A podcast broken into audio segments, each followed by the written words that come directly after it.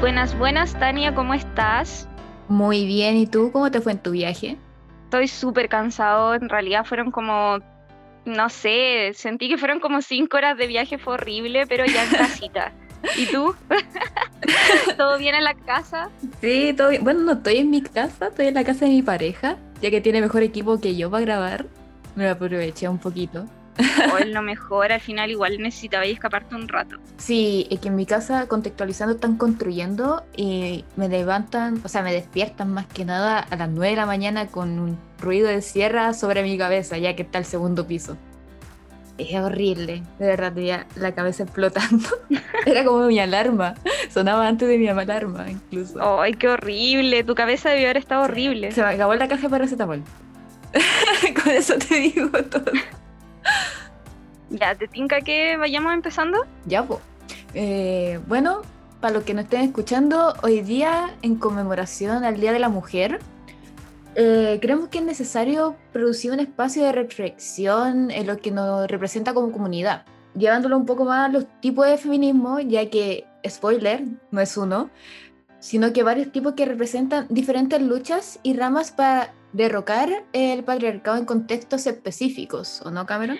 Sí, de hecho, eh, bajo ese mismo sentido, eh, creíamos que es importante como dar una contextualización a lo que son las luchas dentro de la comunidad y cómo se asocian al feminismo, y en ese sentido queríamos hacer eh, un capítulo especial partiendo por el lesbofeminismo, que es un uno de los movimientos feministas que nace alrededor de los 70, que junta prácticamente las luchas específicas de la comunidad lesbiana en conjunto con el feminismo, espero no sonar redundante. Eh, para ello, invitamos a la candidata constituyente del Distrito 17. Para los que no saben cuál es el Distrito 17, es de la región del Maule, Eliana Adams. Eh, gracias de verdad por aceptar la invitación. Queríamos preguntarte cómo estás. Hola, no, primero que todo agradecerle a ustedes por el espacio eh, y para conversar también sobre este tema que dentro de los feminismos a veces es un poco olvidado. Así que muchas gracias y ha estado la verdad bien con, harto, con harta campaña, como bien decías, voy por el distrito 17, son 19 comunas que debemos abarcar como equipo, entonces todo un desafío pero con harta alegría y esperanza de que eh, vamos a llegar a buen puerto. Eso, con toda la fe nomás te va a ir bien, te va a ir bien. Vamos por el cambio ahí. Eh, pucha, primero para empezar, así como pregunta bien abierta, si nos podríais contar en qué consiste el lesbofeminismo. Como bien decías, el lesbofeminismo es una corriente que comenzó a fines de los 60, a principios de los 70, y es una corriente que nace primero porque eh, ahí se da el la segunda ola que es como la liberación sexual de, la mujer, y además de la reflexión que se hace respecto a cómo el feminismo eh, de ese momento les pedía a las lesbianas sobre todo que em, no dijeran que son lesbianas, porque podrían manchar el movimiento y todo eso. Y en los espacios em, donde se encontraban con compañeros de la comunidad, eh, perdón, de la población LGTBIQ+, eh, se encontraban con hombres gays cisgénero que em, también acaparaban eh, un poco, bueno, acaparaban el espacio. Y por el otro lado, eh, las feministas, eh, mujeres hetero cisgénero, también acaparaban el, espacio feminista. Y se dieron cuenta que la invisibilizaban y que eso no podía seguir ocurriendo, por lo que se levanta este movimiento de lesbianas feministas, las cuales se enfocan en trabajar en comunidad, se se enfocan en trabajar eh, en formas de red, ya eh, por lo menos así sucedió y así sucede en lo que es eh, Occidente, Estados Unidos, Europa, distinto a lo que pasa en Latinoamérica, que después quizás podemos ahondar un poquito en eso. Y ahí es donde buscaban ganar visibilidad y derechos por su orientación sexual. Y así más o menos nace lo que es el feminismo, lo cual podemos definirlo como una corriente de pensamiento y de actuar sociopolítico, ¿ya? Eh, el cual se es desarrollado por mujeres que se identifican a sí mismas como lesbianas. Genial. Entonces, em, ¿cómo te definiría la existencia de lesbiana o el ser lesbiana? ¿Existe más de un concepto? más que un concepto, yo creo que cada lesbiana es, no sé, quizás hay estereotipos, pero como por ejemplo hoy día em, hay muchas quienes que se definen tom, tomboy o lo que antes era conocido como la camiona, eh, hoy, hoy, es como tomboy. Em, las tomboy fem, las femeninas, pero así como tipos de lesbiana, yo creo que el tipo de lesbiana va también amarrado a la clase, eh, con, o sea, con un tema de clase, eh, clase alta, clase media, clase, bueno, no existe la clase media, clase, clase baja, la verdad. Em, yo creo que ahí es donde quizás hay una diferenciación, pero al final del día somos mujeres lesbianas que eh, dentro del feminismo muchas veces se nos olvida porque sí, sufrimos lo que eh, es ser mujer, pero además tenemos una otra opresión que es eh, ser lesbiana. Y ahí le podemos agregar otra si una es lesbiana y pobre, por ejemplo. Entonces, de repente hay cosas que, que se olvidan. Claro, es que esta pregunta porque siempre sale como los, los tipos de lesbianas y como que se estereotipa mucho la lesbiana en sí, como claro, la primera imagen es como la camiona o la tomboy como se dice ahora, y las demás como que siempre son juzgadas cuando son muy femeninas y todo, y sale como el típico, no eres, no parecís lesbiana, y es como, ¿qué es ser lesbiana? ¿Qué es, ser, qué es tener cara de lesbiana? Entonces esa pregunta va como por ahí, si al final cualquier expresión lésbica, por así decirlo, es válida, totalmente. Sí. Oye, aunque igual uno como que sea femenina, o sea, tomen como se quieran definir, incluso. Uno como, como igual las cachas, no sé, yo caminando yo, yo cacho a la prima. yo cacho a la prima, o sea, no, sea femenina, sea más, más, eh, más masculinizada. No sé, será algo entre nosotros, pero me pasa. Como tener su, su, radar gay, por así decirlo. Sí, sí, sí, totalmente. Aunque a veces falla, admito. A veces falla el radar. Sí, y duele. Sí, a ver, ¿para qué? Mejor centramos en el emo femenino. Ya, ya, sigamos, sigamos con la... Tocamos corazones.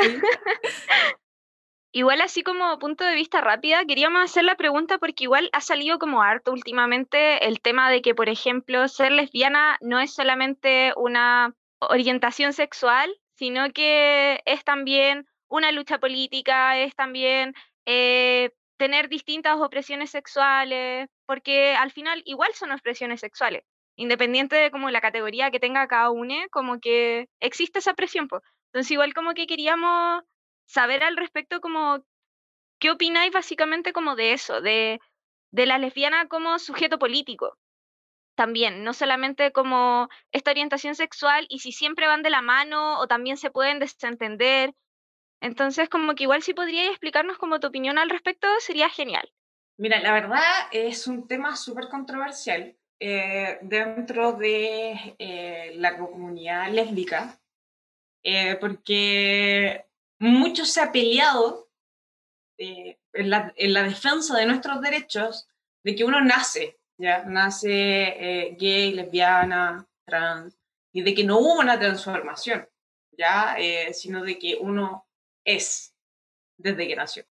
entonces, cuando plantean, lo, lo plantean solo como una posición política en contra de este sistema heteropatriarcal, niegan el hecho de que Mm, somos eh, desde que nacemos. Entonces, eh, ahí se genera un dilema para mí em, y para muchas, porque eh, quienes, en lo personal, yo pasé por terapia de reconversión a la heterosexualidad. Em, un momento en que me hubiera gustado poder, poder elegir no serlo, pero no pasó. Y creo que ahí es donde quizás eh, el lesbianismo como posición política, como yo soy lesbiana porque no voy a replicar el estar con un hombre por todo lo que políticamente significa, eh, cuesta quizás entender para, a mí me, me, costó entenderlo, porque era como, yo sufrí porque no quería hacerlo en su momento eh, y ahora lo toman como una expresión política, que ahora es súper entendible, es súper legítima pero también creo que hay que tener cuidado con, con esa posición política, porque eh, incluso pueden caer en la suplantación dentro de nuestra comunidad. porque igual creo, y por lo menos de, de quienes he visto mucho ese discurso, son de personas que igual tienen, por ejemplo, acceso a eh, una educación mucho mejor que eh, la, el común de la gente. Entonces, quizás sea, es una posición política legítima, eh, pero se da en, por ahora y hasta ahora en ciertos contextos que, como les decía, hay mayor capacidad económica para tener una mejor educación y eso la lleva a investigar, a, reflexionar, a tener tiempo de ocio para reflexionar sobre estos temas, que, no muchos tienen tiempo de ocio para reflexionar sobre eh, el feminismo como posición política. Creo que es una posición que eh, es relativamente nueva, que se puede ir desarrollando y que hay que buscar los eh, puntos que unan a estas dos visiones para poder trabajar en conjunto, porque al final del día somos mujeres y tampoco le voy a negar a otra persona que se define lesbiana eh, por querer serlo políticamente, no le voy a negar cómo quiere definir su identidad. Creo que eso también iría en contra de nuestro propio discurso. Por ende, creo que hay que, hay que buscar ahí eso, esos acuerdos. Como reflexionar igual al respecto, porque, bueno, yo igual como que he visto harto en redes sociales eh, bueno, acá yo me considero queer, eh, Tania se considera bisexual, entonces como que nunca hemos vivido en sí eh, la vivencia lesbiana, como el definirnos lesbianas. Además, bueno, somos no binarios, entonces como que tampoco como que sentimos que, a pesar de que hay muchos no binarios que se identifican, en nuestro caso no. Y, y siempre nos llama la atención porque por lo menos de forma personal, cuando hablan de lesbianismo político, como que tengo una visión muy similar a la tuya, porque uno, independiente de no haber sido lesbiana, tiene la vivencia de, por ejemplo, cuando te gustó la primera mujer y tenía ahí miedo y estaba ahí y no sabía cómo iban a reaccionar y que de repente surja todo un movimiento y te diga como no, todo es súper político y tú igual la sufriste, es como súper fuerte. Entonces, como como que yo sí creo que hay una parte política que vivimos como comunidad en general, que es como la parte de tener que luchar por derechos, tener que al final dar a entender que somos normales y que no existe como ningún tipo de perversión detrás, de que no deberían existir lo que, mismo que tú viviste, o sea, una terapia de conversión, ¿cachai? Que es como, todas esas cosas al final igual son una lucha política indirectamente, pero que efectivamente hay todo un detrás humano que no podéis como politizar, pues que al final son las vivencias en sí. No, o sea, si bien lo personal es político, em, les cuesta, o sea, em, hace poco me tocaba dar un taller sobre las terapias de reconversión en Chile eh, y en Latinoamérica. Hace, y hace poco salió el estudio de, em, eh, de, la Corte, de la Comisión de la Corte Interamericana de Derechos Humanos respecto a la terapia de reconversión. Em, y hay mucho, o sea, todavía se practica. En, acá en Talca tenemos una iglesia que la practica, en San Javier hay otra iglesia que la practica, em, y cuántas más quizás que no conocemos. Y ahí es donde em, me choca un poco ese pensamiento de que yo elijo porque esas personas o quienes vivimos terapia de reconversión, nosotros no lo elegimos y sufrimos por quienes somos, ¿se entiende? Eh, por nuestra identidad. Entonces, de repente entender como, no, yo soy lesbiana porque quiero ser lesbiana, eh, es como, pienso que no han sufrido las discriminaciones que eh, otros hemos vivido lo veo, lo veo en, mujeres que hoy se, definen lesbianas por posición política y no, pues ellas no han vivido la discriminación, eh, no la han pegado en la calle, no la llevaron a terapia de conversión, no la echaron de su casa cuando dijo que era lesbiana, no... ¿Qué más? ¿Cuántas cosas más no nos han pasado por declararnos como tal? Ahora, sin duda, igual creo que va a llegar un momento, y ahí es donde tengo la esperanza de las generaciones más jóvenes, eh, si bien tengo 26 años, soy joven todavía, eh, pero son los adolescentes quienes traen para mí una nueva forma de ver eh, la identidad y la sexualidad de una forma mucho más libre, sin necesidad de encasillarse. Nosotros, o por lo menos yo tuve la necesidad, tuve que hacerlo eh, en algún momento, porque si no, también era como dentro de la comunidad, como, ¿qué eres? Eh, sí, debemos ser sinceros, dentro de la comunidad LGTBIQ también hay eh, discriminación, también hay clasismo, también hay de repente formas tóxicas de relacionarse.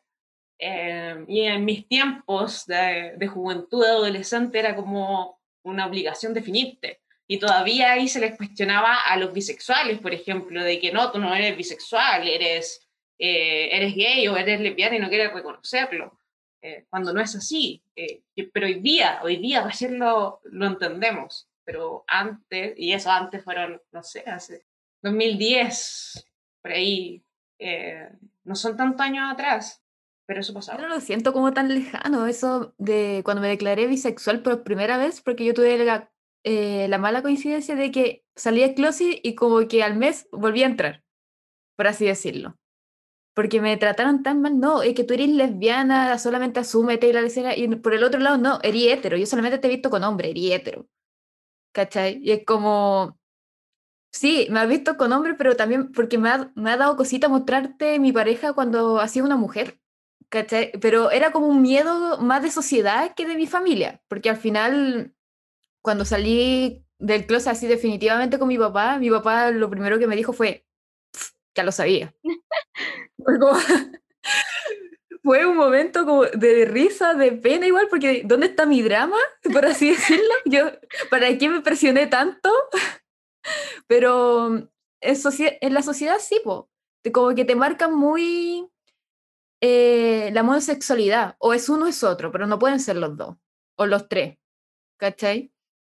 Eh, es cuático, es cuático porque claro, uno, el levianismo político, hay muchas que no han vivido eso, como lo insultan en la calle, de que te hagan de repente pseudo encerrona para puro criticarte y cosas así, igual les duele, a uno mismo le duele bastante porque como pucha, tú te tomaste algo que a mí me costó tanto asumir, tanto asumir eh, por primera vez llevar a mi pareja mujer a la casa o tomarla de la mano en la calle, cosas tan básicas que de repente siento que las pueden como entender, pero no empatizar completamente. Sí, mira, yo si bien eh, cuestiono por ese lado el, eh, el lesbianismo como posición política, que eh, creo que es el camino correcto, aunque me duela. creo que eh, debemos tener una mayor, una lucha quizás más radical contra este, este sistema patriarcal, porque hemos marchado, hemos salido a la calle y eh, a las lesbianas o a la, a la población LGTBIQ más, o, simplemente a las mujeres, eh, nos siguen matando, nos siguen velando. Entonces, quizás ese sea el camino, radicalizarse un poco más y... Claro. ¿Por qué no radicalizarse en lo que es nuestro ámbito sexual? Y casi generar como una precuela de la segunda ola de, de los feminismos, de la revolución sexual que hubo en, esa, en su momento. Eh, sí, de hecho, igual como que quería comentar algo rápido como de vivencia personal. Eh, yo recuerdo lo mismo que decía Tania, cuando era adolescente como que tenía, por ejemplo, un pánico gigante a tomarle la mano a una mujer en la calle. Y me pasó como obviamente conocer chicas y que en general encima eran como mayores y tenían más confianza y habían tenido pareja y de repente me iban a buscar al colegio y me daban la mano y yo entraba en pánico y lo único que pensaba era como, pucha, me van a pegar en la calle me van a pegar en la calle, no puedo hacer esto, mi familia me va a odiar. Al final igual es como, bueno, se puede radicalizar obviamente porque uno también lo vivió y espera que obviamente no se siga viviendo, pero ahí yo igual tomé una decisión durante un tiempo, como en, el opuesto, y ahí quiero como introducir el siguiente tema, que fue como, a mí también me gustan los hombres, entonces, ¿por qué obligarme a estar con mujeres? Sí puedo obligarme a estar con hombres y así como que parecer normal ante la sociedad. Obviamente eh, es algo que igual uno hace por miedo, ya no lo hago, pero igual como que quería avanzar como al tema, que igual me parece importante tocarlo sobre la heterosexualidad obligatoria, sobre cómo al final existe toda esta presión constante eh, social de la heterosexualidad obligatoria y cómo nos bombardean constantemente. No sé si podría como hablarnos más del tema. Sí, o sea, eso es terrible. Yo, yo me considero igual una mujer relativamente masculinizada. Eh, de repente pues así como soy camión, así tomboy, aquí voy. Ah, pero mm, yo espero que, que, que, me vea, sepa o se dé cuenta que soy lesbiana, porque casi que lo llevo acá tatuado en la frente. Eh, pero no si me preguntan, ¿y tiene pololo? o, o cuando voy a mi casa, bueno, cuando iba, la verdad, eh, a mi pareja, era mi amiga, a pesar de que sabían que era mi pareja, porque sus cabecitas querían seguir pensando de que solo es amiga y en algún momento voy a traer un pololo. Y ahí es donde se da eh, la, bueno, la heterosexualidad como eh, obligatoria, eh, lo, lo, que provoca al final es violencia. Es violencia porque es violento que una persona cuando te vea solamente porque eres mujer te diga o crea así como, oye, ¿y quién es tu pololo? Eh, a, mí en, a mí en algún momento me, me acuerdo de una, una tía del, de la U, me preguntó así como, oh, ¿y tiene pololo? Y me dolió, pues fue como, pero ¿cómo nos, cómo, dónde más lo, dónde más lo pongo? Así como, con la bandera casi todos los días. Pero sí, efectivamente nos obligan a ser heterosexuales y si no lo somos nos castigan. Eh, hay castigo social, hay castigo también por parte de las familias, reprobación. Eh, o sea, la terapia de conversión, el hecho que todavía exista, el hecho que todavía exista esa, perdón, eh, perdón por la palabra, pero esa mierda, porque es una tortura, eh, nos habla de que aún tenemos la de esa opresión de que tenemos que ser heterosexuales. Y, y es como, para mí es como de, de las cavernas, porque, bueno, todavía ocupan electroshock en, en ciertos países. En Chile hay eh, terapias que implican la violación como método de reconversión. Eh, hay centros que eh, meten a torturas físicas y psicológicas a hombres y mujeres que se declaran parte de la población LGTBIQ. Entonces, mientras eso siga, nosotros vamos a seguir expuestos. Vamos a seguir expuestos a que en la calle nos peguen, o a que nuestras familias, si somos más chicos, nos lleven a estas terapias, o que, eh, no sé, a cualquier cosa, todo lo que hemos vivido como población eh, LGBTIQ o, o queer, o como, como, nos queramos definir, todo, todo, todo aquel que se salga de la heteronorma es clasificado como paria. Es así de simple. Y ahí, ahí es donde si no, es, no eres heterosexual, eh, no eres bienvenido se te sigue mirando raro, se te sigue preguntando. Entonces, eh, es una cultura que también hay que erradicar. Y por eso me hace sentir, como dije, aunque me duela, me hace sentido eh, el evenismo como posición política. claro, si lo miras así, tiene, muy, tiene mucha razón. O sea, no duela o no. va por el buen camino, va por el buen camino. Y lamentablemente esta sociedad igual es como un poco condicionada a dar un golpe fuerte para entender, por así decirlo. Si no dais ese golpe, como que siempre te miran como suavecito, ah, ya la, la lesbiana, ya la comunidad, sí, sí, pintemos una cosita en la calle y listo. Pero si lo ponemos como más radicales, despiertan al tiro.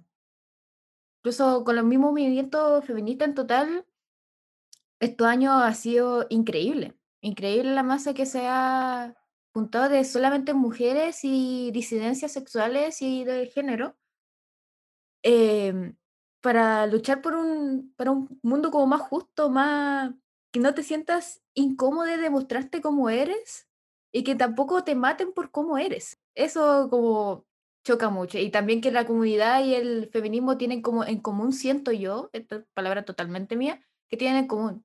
A las dos comunidades nos matan por simplemente el hecho de ser como somos, por haber nacido así. hay que entender que tanto para las mujeres como para eh, las disidencias sexuales, eh, la población LGTBI más, tenemos el mismo, el mismo enemigo político, que es eh, la sociedad heteropatriarcal. pero yo creo que ahí es donde tenemos que hacer una diferenciación. Porque si bien tenemos el mismo enemigo político, no tenemos las mismas demandas. Entonces podemos trabajar juntos, pero no revueltos. Porque cuando nos revolvimos, hay quienes quedamos de lado. Y por lo menos yo lo que critico del feminismo que hoy, eh, por lo menos yo he vivido en la región, eh, y es que eh, a la comunidad LGTBIQ o a las mujeres lesbianas dentro de una colectiva feminista, que en donde hay más mujeres heteros y género, casi que se olvidan de que Ah, hay una mujer lesbiana y se olvidan de que esa mujer lesbiana también sufre eh, por, eh, por el estado eh, heteropatriarcal, pero de otras formas, además de las que sufre por ser mujer. entonces yo creo que ahí también, donde me hace sentido, es que las mujeres lesbianas, o por lo menos las mujeres que salimos, salimos de la heteronorma,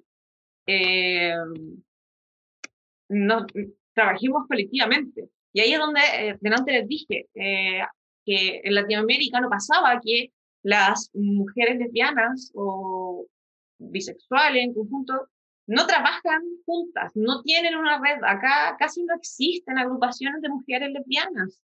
La mayoría están en Santiago y serán, no sé, quizás hasta te las cuento con los dedos de una mano. Eh, y creo que eso falta, eso falta porque tenemos demandas distintas a una mujer cisgénero y eso hay que reconocerlo. No, no odio a mis compañeras mujeres porque entiendo de que cada una sufre la opresión y eh, la entiende, la vive eh, y la desarrolla y no sé, lo que sea, según su experiencia.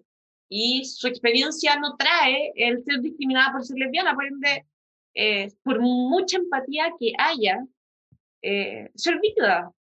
Eh, y creo que incluso es legítimo, creo yo, porque tienen otros objetivos de lucha, distintos a los de nosotros. Podemos trabajar juntos, pero eh, ahí ya, por lo menos, para mí esa es la tesis, porque en, todo, en todas las colectivas feministas que he estado me ha pasado. Y también trabajando con colectivos solamente de la población LGTBIQ+, eh, donde hay hombres gays, eh, mujeres lesbianas, hombres, mujeres trans. Eh, igual se vuelve a tener una escala en donde, con todo el respeto a mis compañeros, a, a, mis queridos primos gays, lo cual no les quita no macho a todos. ¿Ya? Y se toman los espacios y se olvidan de que están las mujeres lesbianas, se olvidan de que están las mujeres trans, eh, se olvidan de nosotros. Entonces, tampoco veo como un espacio viable eh, para trabajar conjuntamente, así como siempre juntos. Debemos trabajar juntos, pero también con ellos no revueltos. Pero, pero ahí va más por un tema de, eh, de poder, de poder. Nos guste o no, los hombres, mientras no derroquemos realmente este sistema heteropatriarcal, van a seguir teniendo poder sean colas o sean heterosexuales o incluso un hombre trans. Eh, tengo amigos que son hombres trans y como pasan tan piola como hombre, y no les dicen nada, pero una mujer transexual, que quizás se le nota un poco más cuando, eh, en la transición, eh, sufre.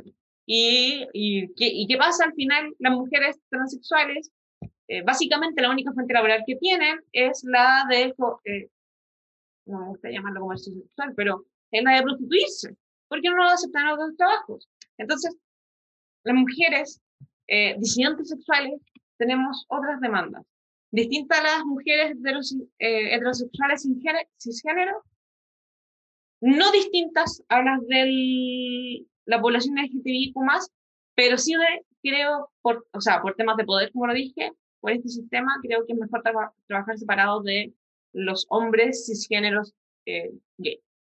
Hoy en ese sentido, yo por lo menos creo que estoy totalmente de acuerdo. Como que, bueno, em, lo hemos hablado, no recuerdo si en el primer capítulo, pero sí lo hemos hablado como personalmente, como grupo, de que sí existen como muchas categorías. Como que, claro, está la comunidad LGBTQ, ¿cachai? pero siempre están como las subcategorías y como que está la lucha de hombre gay, que ni siquiera entra de repente el hombre trans gay dentro de eso, sino que es el hombre cis gay que está como adelante, que tampoco tiene una panorámica de clase, sino que es como ya, peleemos por el, eh, por el matrimonio, que no está mal, ¿cachai? Pero nos sigue matando todo el resto. Y, siempre en el Pride, por ejemplo, está el Gran Pride, que además es súper comercial, y estamos como todos los grupitos en el bloque contrahegemónico en una calle, donde estamos como todos los trans, eh, están las disidencias sexuales y estamos ahí como, oigan, nosotros existimos, nos siguen matando, por favor pónganos atención. Eh, no todos como full colorido, como que estamos orgullosos, pero no hay que olvidar que hay una sociedad que todavía nos sigue invisibilizando caleta.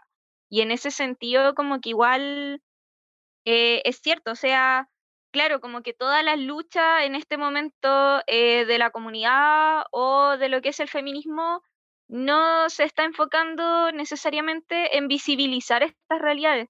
De hecho, como que hace poco, eh, estudiando para esto igual, eh, leí como una frase que decía que efectivamente parte de la heterosexualidad obligatoria era que teníamos que buscar etiquetas y teníamos que conformar etiquetas porque la sociedad desde el momento, incluso antes de nacer, asumía tu identidad y tu sexualidad como que, no sé, en el caso de embarazarse era como ya, va a ser niña porque tiene vulva y va a ser mujer y al ser mujer tiene que estar con un hombre.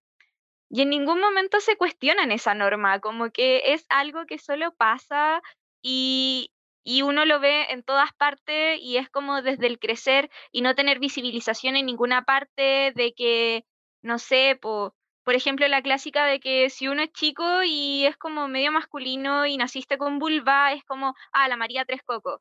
Y pasáis toda la infancia con un bullying horrible de, no, es que es muy machita, es que mírala cómo anda, es que tenéis que ser más femenina, es que la conducta, y además ni siquiera es como solo en cuanto a la sexualidad, sino como todo el englobe de tu conducta. Como que tu conducta debe ser para tú estar como sumisa frente al hombre, y uno es como, esto no puede ocurrir, tampoco se pueden replicar las dinámicas después, como, ¿por qué todo el tiempo me estáis obligando a ser sumisa?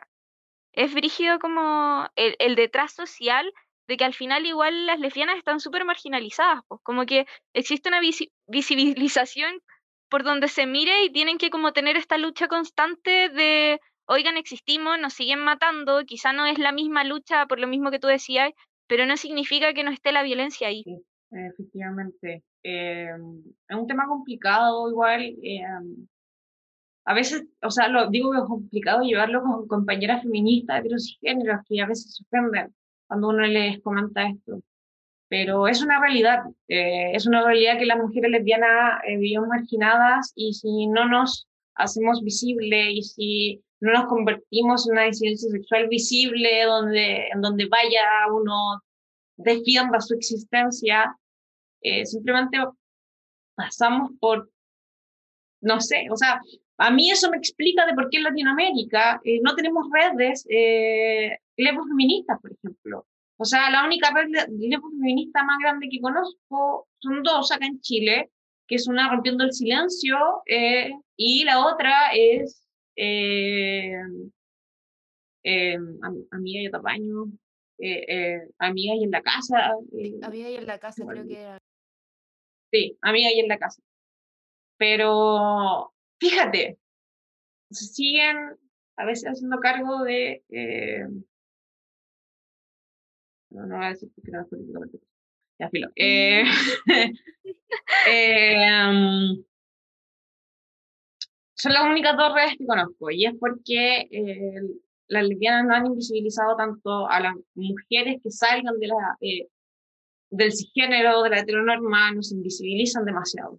Y yo creo que ahí tenemos el gran desafío de trabajar, trabajar juntas, incluso a los no binarios, eh, poder, yo creo que hasta con ellas podemos trabajar, porque el no binario eh, no sé cómo lo va a vivir. Eh, es algo relativamente, es, es, una forma de definirse relativamente nueva, hoy por lo menos para Latinoamérica, eh, y no sabemos cómo, yo no sé cómo lo, va, lo van a vivir, van a, lo van a vivir tan mal como lo han pasado quienes han salido del closet siendo gays o lesbianas o transexuales, o, o va a pasar más piola porque ya eh, hubo una lucha detrás que ha tratado de normalizar que la identidad y la sexualidad eh, puede ser diversa, eh, puede, debe fluir y no debe quedarse en, no es estática. Entonces, eh, para mí eso a ser interesante verlo. Pero creo que, o sea, por regreso soy pesimista. Eh, siempre me imagino el peor escenario y ahí creo que debemos trabajar juntos para que no vivan, no vivamos eh, lo que hemos estado viviendo. y pasarnos visibles, creo que nos falta tanto. a mí me da tanta pena no tener un grupo de mujeres lesbianas a las cuales llegar y decir, oye, pucha, estoy chata de que una, no sé, de que los grupos feministas no nos pesquen, o estoy chata de ciertas conductas de, de cierto eh, eh, colectivo, colectivas que se definen feministas y eh, tienen conductas violentas o derechamente tratan de invisibilizarnos a quienes somos mujeres lesbianas. Eh, no tener ese espacio, eh, a, a, mí me, igual me duele, me gustaría tenerlo porque no es lo mismo hablar con un hombre gay o con un hombre transexual o una mujer transexual, eh, a que dos mujeres lesbianas hablen entre ellas. Eh, vivimos de forma tan distinta. Creo que me siento como un poco eh, chocada porque me pasaba lo mismo sin tomarlo como un igual, sino que cuando yo me identifiqué como no binaria, no conocía a nadie. era yo y los videos de TikTok de repente o los videos de YouTube que explicaban el tema. Y era. Hasta que conocí a, Cameron y pudimos compartir tanta experiencia y fue tan bacán, tan bacán conocerlo. Y pucha, es verdad, como que uno une una, se siente tan sole de repente eh, por no tener como alguien que tienen tu casi mismas vivencias, porque obviamente no todo va a ser exactamente igual, pero casi lo mismo, poder conversarlo, poder em, reflexionar acerca de eso y que surja tanto que se conformara un grupo de que sea protegido, que se sienta como un grupo de apañe, de donde puedas decir lo que pienses, lo que sientes y que sea escuchado y que se luche por ello, básicamente. Yo obviamente no sé la experiencia de ser lesbiana, pero sí me han llegado a tirar ciertos comentarios, eh, como por así decirlo, que piensan la gente que yo soy lesbiana, porque igual yo me he visto de forma muy o más o menos masculina. Entonces, lo típico de camiona, eh, ¿por qué te sentáis así? Por el típico levantar la pierna en forma de B, que es más cómodo que la cresta. ¿Es tan real? Sí. es que me encanta, de verdad me encanta. Y todavía me miran raro por esa tontera y, como que igual apaño bastante a mi padre porque mi papá siempre le dio lo mismo. Fue como ya, que se sienta así, la weá. Sin pensar lo otro, o quizás sí, no lo sé. Pero volviendo al tema, eh, llega a molestar, como no poder contárselo a alguien que te entienda, porque yo igual siempre me crié y junté con muchos hombres, entonces no entendían lo que lo que yo vivía. O sea, me podían decir ya, pero tranquila, tontería, bla, bla, bla, pero era solamente nanay y al final no era comprensión, no era empatía, no, no había eso. Y tampoco había eso con las mujeres, porque tampoco eran mujeres que le gustaban mujeres. ¿Cachai?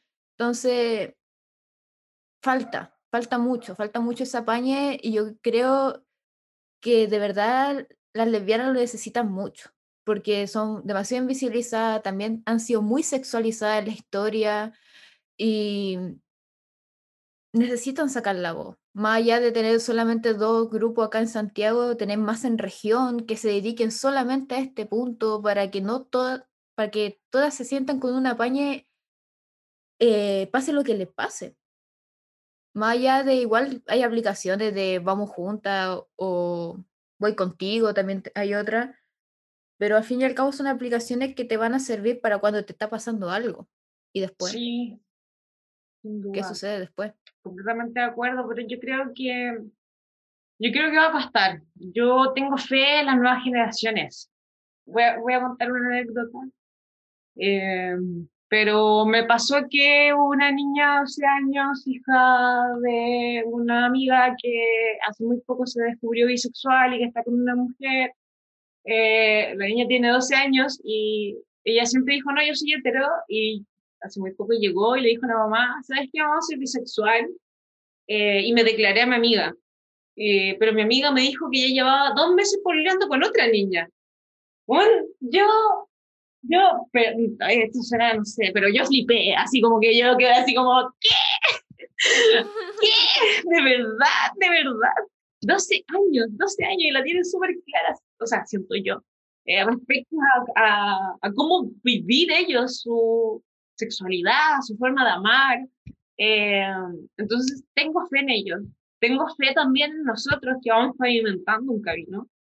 Eh, y espero, y espero poder pavimentar un buen camino para que ellos no sufran lo que sufrimos, por lo menos lo que yo sufrí y lo que tantos otros han sufrido, que eh, no hay comparación incluso con lo mío, que han muerto, a quienes han matado, Nicole, Saavedra, el, el, caso más emblemático para nosotras.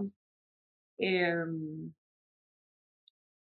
entonces, eh, dato importante, el 7 de, de marzo eh, es el Día Nacional de la de, el Día Nacional en contra del de lesbo odio. Eh, por Susana Sangüesa, que la mataron por odio.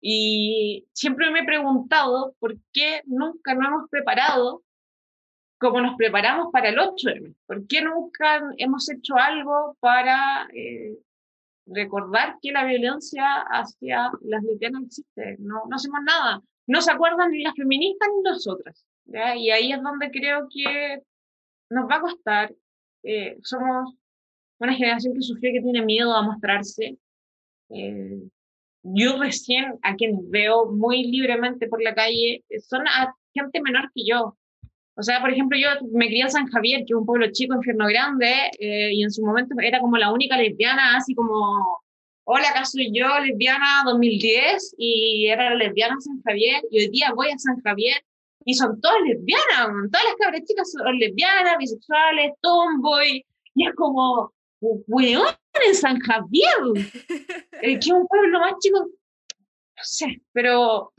eh, de verdad creo que ahí hay esperanza hay esperanza y, nada, espero que también la nueva constitución sea eso, eh, poder pavimentar mejor el camino para las niñas, para que puedan decidir sobre eh, su identidad a medida que también va avanzando su, su edad y su madurez, eh, porque creo que ahí también hay una deuda con ellos. Hay una gran deuda. De hecho, igual es interesante lo que tocaste, de que efectivamente las pocas veces que se hace algo el 7 de marzo es para el 8 de marzo, no es como por lo que implica el 7.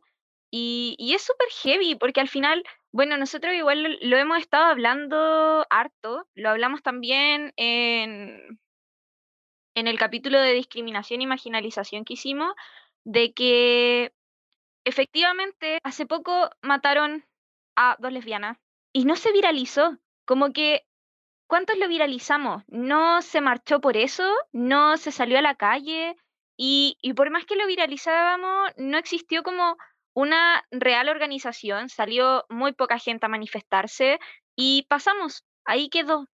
Entonces al final, igual, bueno, yo igual como que separo, me enoja más con la comunidad que con las mujeres cis feministas, porque igual entiendo que no sean sus vivencias, como lo que hablábamos delante pero de la comunidad sí, y nos falta como tanto enganche, como de apañarnos, como, ¿por qué sí se sale lo mismo que hablábamos delante? Por el hombre gay que mataron y las lesbianas, y las trans, y los trans.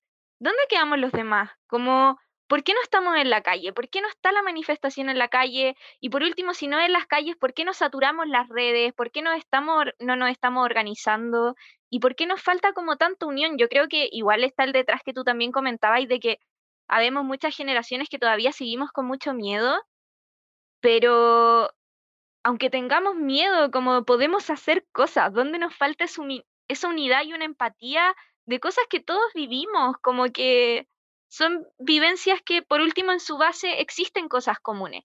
Todos tenemos miedo de andar en la calle, todos tenemos miedo de que nos maten, todos tenemos miedo porque nos criaron diciéndonos, no, está mal que tú seas diferente. Y en realidad no es que seamos diferentes, solo somos. Entonces estamos como todo el rato con esa cuestión y nos falta como tanto avance, como de decir, ya, unámonos, hagamos las cosas, tengamos conciencia y por último apoyémonos, como, ya, démosle el protagonismo, pero vayamos detrás, demos el alcance, mostremos que somos hartos, pero ¿dónde estamos? Como que quedamos ahí, en un rinconcito, siempre oculto, y que no sé, y eso es una cuestión que igual me da lata, de que por ejemplo, no sé, que si le pasa a alguna lesbiana, se muevan las lesbianas.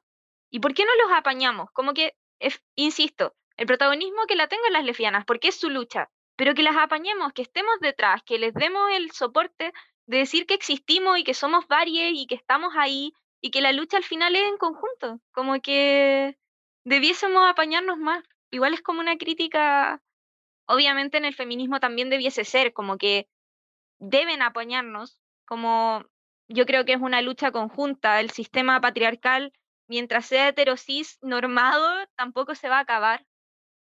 Va a seguir perpetuando un montón de cuestiones, pero es súper heavy que al final nos sintamos como tan al margen, tan al margen como todos. O sea, bueno, en este caso, eh, Tania ocupa pronombres neutres, entonces como que todo el rato tiene que estar validándose constantemente como diciendo, oye, no soy ella, no soy él, soy ella, como existo, no tengo un carnet, no puedo tener un carnet. Habemos muchos no binarios que, por ejemplo, bueno, igual estoy un poco desviándose del tema, que optamos al carnet de chico o, o muchos que también optaron al carnet de chica porque nos sentíamos igual identificados, porque teníamos como esa apariencia y nos iban a respetar porque íbamos a tener un nombre. O sea, es algo tan básico como pelear por nuestra existencia a ese nivel como comunidad y que como que nadie lo note, pues como que estamos ahí. O sea, no sé, Tania, eh, por eso digo como el caso más, más que yo, porque a mí ocupo pronombre masculino, no soy trans, o sea, no soy un hombre trans, pero sí soy trans masculino dentro del no binarismo, pero Tania que está como justo ahí, como que le toca no tener un carnet, no tener su pronombre, no tener un reconocimiento, que en las pegas los hinchen. Ahí, por ejemplo, también el lesbianismo, porque conseguir una pega tiene que ser tan difícil de repente porque tampoco se toma de que tengáis que estar ocultándote todo el rato, como esta permanencia en el closet y que por más que se diga, no, hoy en día no existen los closets, deconstruyámoslo, y es como, no podías llevar a tu pareja a la pega, no podías hablar de esto en la pega, hay trabajos donde directamente te pueden rechazar por considerarte desviada, entonces se da mucho en la educación, por ejemplo, lo que más peleamos es como ¿por qué no puedo ir y decir en mi pega como profesor que, no sé, en caso de una profesora que soy lesbiana? ¿Cómo en qué afecta? ¿Por qué el profesor puede hablar de su esposa y yo no puedo hablar de mi pareja? Entonces como que al final es un tema de fuerte que hay detrás, que no se toca con esa fuerza. Sí, y aquí yo creo que hay dos, dos problemas fundamentales. Primero, eh, lo, lo, que hablaba mm, eh, Cameron respecto a, a las lesbianas. Eh, por ejemplo, ¿por qué no hacemos nada por el 7? Eh, y ella dijo, el miedo. Y yo también creo que es el miedo. O sea, la mujer lesbiana. O sea, yo por muy visible que sea, yo sigo teniendo, miedo. Yo salgo a la calle con miedo, yo voy a todos lados con miedo, eh, a todas partes. Eh, tengo miedo, sobre todo en mi candidatura, que alguien me venga a funar por lesbiana. Puede pasar. Eh, entonces creo que eh, el miedo nos, eh, nos ha paralizado mucho, mucho. Y espero no siga pasando. espero podamos salir de ahí y darnos cuenta de que no solo existe el miedo o de que podemos enfrentar el miedo, de que juntas podemos hacerlo.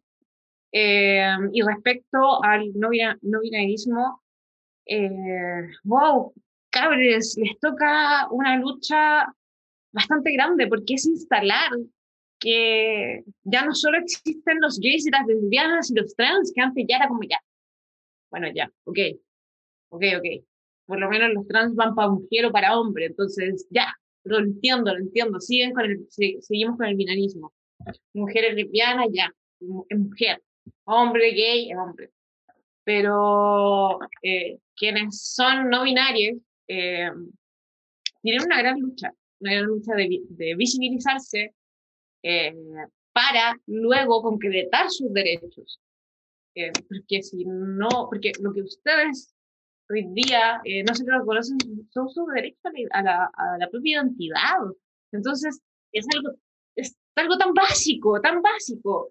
Pero por desgracia, aún existen generaciones como la de mi familia, como la de mis tías, eh, que hoy están gobernando y que no van a entender y no van a querer entender. O sea, no van a querer. Eh, simplemente porque lo que ellos conocen eh, les, les cae bien, es, lo entienden bien, se sienten cómodos, no van a salir de su zona de confort. Entonces, eh, a la lucha no binaria se, se le viene una gran lucha y espero eh, que todos podamos apañarlas, por lo menos yo trato de hacerlo. De hecho, de repente igual como que eh, trato de involucrarme más en leer sobre el nominalismo o sobre otras formas de identificarse. Igual uno tiene que ir autoeducándose al final del día, porque no tenemos una educación sexual integral ni en la, ni en la media, ni en la básica, ni en la universidad. Que ahí es donde, no me acuerdo que lo tocó, pero falta una educación tremenda, eh, y ahí es donde la ESI hubiera sido un gran paso para avanzar, eh, pero no, no, la tenemos. Eh, y espero la podamos tener con la nueva constitución, o sea, lo, espero. Para mí es un espacio de esperanza, un espacio donde podemos construir un Chile distinto. Para cerrar el tema, le quiero igual enviar un apoyo a los no binarios de España que están luchando por su identidad de género. Con una huelga de hambre hoy día empezaron, así que que les vaya bien. Lo escuchen o no, gente de España, que les vaya bien. Les mando todo mi apoyo. Todo mi apoyo. Aguante. Aguante les cabe. Aguante, totalmente. Em, bueno, un poco como volviendo al tema y como para zanjar, Igual, obviamente, quedan algunos temas que queremos tratar, queda un poco de tiempo, pero me interesaba como hacer esta pregunta porque siento que igual es como un poco más concreta para igual la gente que no sepa y que quiera educarse. Em, ¿Cuál sería, igual según tú, la lucha en sí del lesbofeminismo? Y si es que no quieres hablar del tema porque igual es válido o es muy complicado concretar las luchas, que igual siento que es importante visibilizar cómo afecta el machismo a las lesbianas como que al final es algo que no se toca mucho y lo mismo que tú hablabas, igual nosotros tenemos gente que es heterosis que nos escucha, entonces igual sería como interesante también plantearle así como cómo afecta el machismo y, cuáles son sus luchas, por qué también es como feminismo, por qué están en contra de esto. del feminismo, ¿cuáles serían, eh, cuál sería su lucha? Yo creo que en Chile y Latinoamérica es eh, levantarse, eh, construirse, eh, visibilizarse. Eh, creo que tenemos que empezar por ahí. Si bien las mujeres lesbianas se sabe que existimos, pero como bien hablábamos, seguimos siendo marginadas. Em, y es ahí, creo que esa es la gran lucha, por lo menos desde región lo hablo desde región, desde una región súper machista, eh, súper patronal. Eh, para mí ese, eh, por lo menos, es el, como eh, lo que viene, lo que tiene que venir.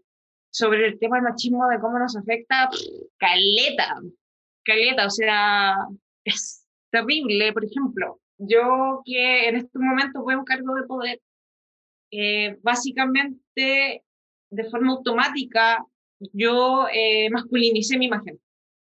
Mi, yo antes tenía el pelo largo, me veía muy femenina.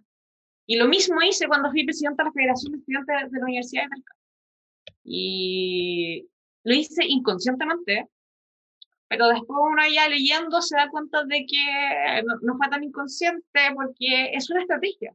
Es una estrategia para que eh, en un mundo de hombres te puedan mirar como un poquito más igual y te puedan traer como un poquito más de respeto. Em, y es terrible porque uno de hecho ve a los grandes liderazgos a nivel mundial incluso y tú las ves de pelo corto. O si pueden no tener el pelo corto, pero sí pueden tener actitudes bastante masculinas, pero de poder. ¿Ya? Eh, no de cómo vestirse, sino de cómo trata al otro, de cómo se desenvuelve. Tienen que ser mucho más, tenemos que ser mucho más duras y más, más violentas incluso. Eh, porque si no, mm, por lo menos en, este ámbito no te pescan. Eh, eh, eres mujer y además eres lesbiana, ¿quién eres tú? Entonces, eh, la única forma, por lo menos, que yo he usado como estrategia es siempre masculinizando mi imagen. Y eso da poder. Es brígido como da poder. Por ejemplo, antes de que yo me cortara, antes de que me cortara el pelo de la federación, cuando era presidente de la federación, yo lo tenía largo y tuve una reunión donde me trataron, ay, usted señorita, tanto, tanto, y usted señorita, y, esta chiquilla, y así como, yo soy una chiquilla, no soy una cabra chica, no soy una señorita, soy, soy, soy una autoridad, pero así, yo soy pasada, era pasada en ese momento, así como, soy la presidenta de la Federación de, de, de Estudiantes de la Universidad de Talca, ¿quién, ¿quién me viene a tratar así?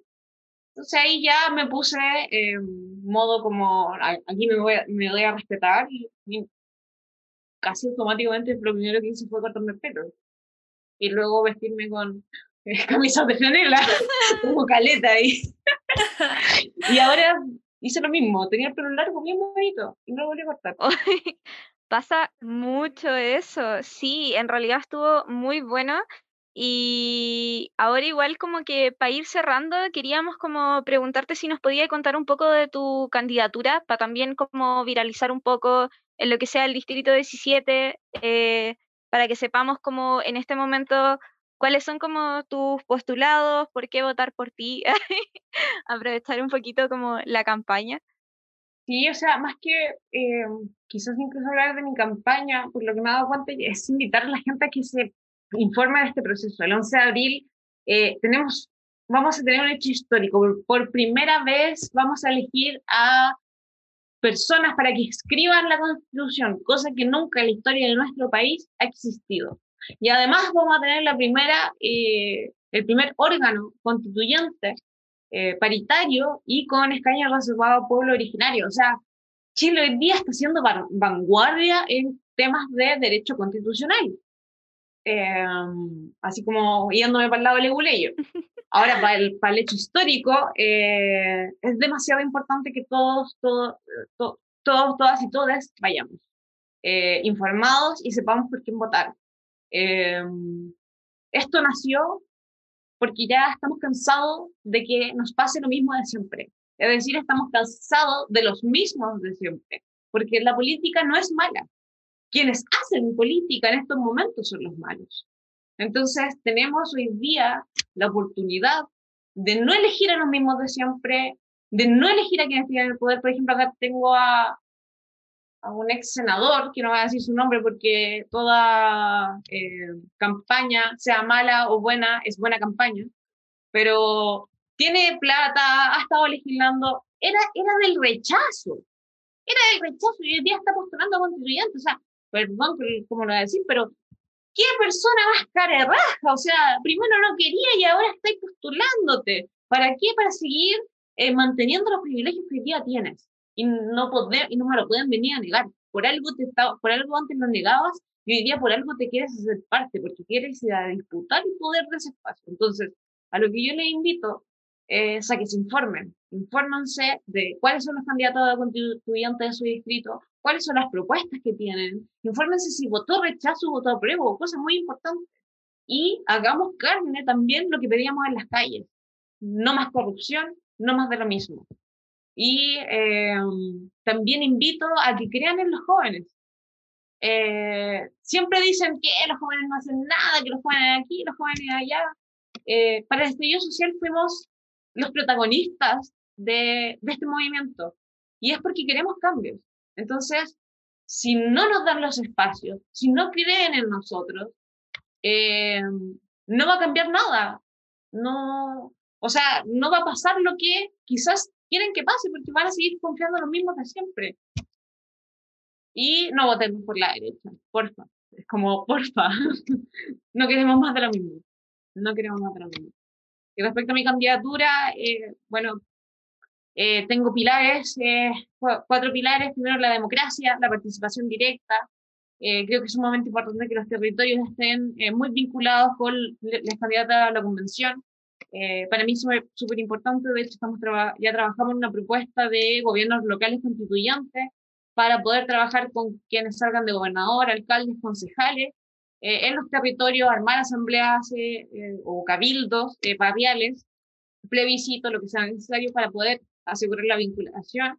Y además también estamos trabajando en una propuesta de reglamento de eh, asambleas, en donde incluso eh, puedan vetar a quienes sean convencionales de la asamblea, porque eh, llevaron posturas que no nacen, por ejemplo, de la asamblea comunal o de la asamblea distrital o, o, provincial. El, el, segundo es una constitución feminista y disidente sexual. hay mm, es lo básico, básico, básico es que primero se entiendan que no hay una familia, son las familias, eh, que los derechos de los niños, las niñas, las niñas sean respetados, sean respetada la identidad de ellos, de ellas y de todas las personas. O sea, para mí son cosas muy básicas, o sea, identidad. Eh, un medio, ambiente sano. No, no porque no sirve de nada tener una nueva constitución si el día de mañana no vamos a tener un eh, país el cual realmente habitar o dejarle un país a las futuras generaciones, un mundo el cual podamos habitar. Y ahí es donde yo me engancho del derecho medioambiental sano porque el derecho, eh, ese concepto y esa como parte de, de, del derecho medioambiental pone al centro a las personas y a la naturaleza. Porque al hablar de un medio ambiente sano, no solo eh, lo que produce, por ejemplo, no sé, cualquier fábrica, no nos debe afectar a nosotros, sino que además no debe realmente afectar de forma negativa a la naturaleza, sino que debe mantenerla sana. Por eso me gusta mucho ese concepto.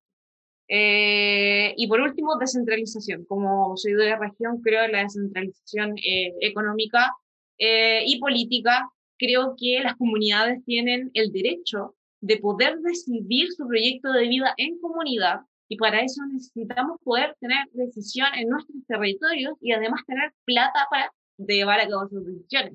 ¿Por qué? Porque las plata vienen todas de eh, Santiago. Por ejemplo, no nos serviría de nada tener una descentralización política, es decir, tratar de tomar, eh, poder tomar decisiones si me siguen mandando la plata de Santiago y que la letra chica dice que solamente la puedes ocupar para A, pero los vecinos y vecinas dicen, no, pues yo lo quiero para B o lo quiero para 42, o lo quiero para darme una voltereta, lo que sea. Eso lo deciden, eh, lo debemos decidir nosotros, porque es nuestro proyecto de vida el que está en juego también. Eh, gracias, Eliana. De verdad, pucha, estuvo súper interesante, eh, aprendí caleta, así que de verdad, muchas gracias por la instancia, por el tiempo, por juntarte con nosotros. De verdad es súper interesante que se toquen estos temas, así que te lo agradecemos montones como equipo. Eh, no sé si Tania también quiere decir algo. No, que muchas gracias, de verdad. Es mucho el aporte que nos entregaste al podcast y me decía ser nuestra primera invitada, es un honor, muchas gracias. Y eso, un placer conversar contigo y contar nuestra experiencia para poder lograr una comunidad mejor, un país mejor, que eso esperemos que salga con la nueva constitución también. Que no solamente sea la constitución, sino que también cambie la gente. Efectivamente. Yo primero, o sea, darle las gracias, insistirle con eso. Eh, no hay espacio para hablar de estos temas eh, y que se abran eh, es, es muy bueno y es un gran paso. Así que cada vez están dando un gran paso. Eh, gracias, muchas gracias, me siento honrada por la invitación y em, solo por último comentarles, que la constitución va a ser la base de eh, un nuevo Chile, pero no va a cambiar todo. Entonces tenemos que estar atentos porque nosotros vamos a tener que acercarnos a esos cambios, porque vamos, solo va a abrir caminos, va a abrir opciones, pero no va a traerle la casa digna a todos y todas de forma como así, de mágica va a seguir habiendo lucha. Así que eso y eh, gracias, gracias. Fue muy bacán, me sentí muy cómodas. Gracias por también, no todos los espacios son cómodos para discutir. Eh, así que muchas gracias por eso. Igual, eh, dejarte invitada y dejar invitadas también a quienes nos escuchan eh, para el próximo jueves, que también vamos a traer a otro invitado para hablar de transfeminismo, también en el contexto del 8M y lo que son las luchas disidentes. Así que, bueno, ahí vamos a seguir dando espacio a la lucha. muchas gracias por todo y nos despedimos por hoy. Muchas gracias, cuídense, tomen agüita y que esté muy bien.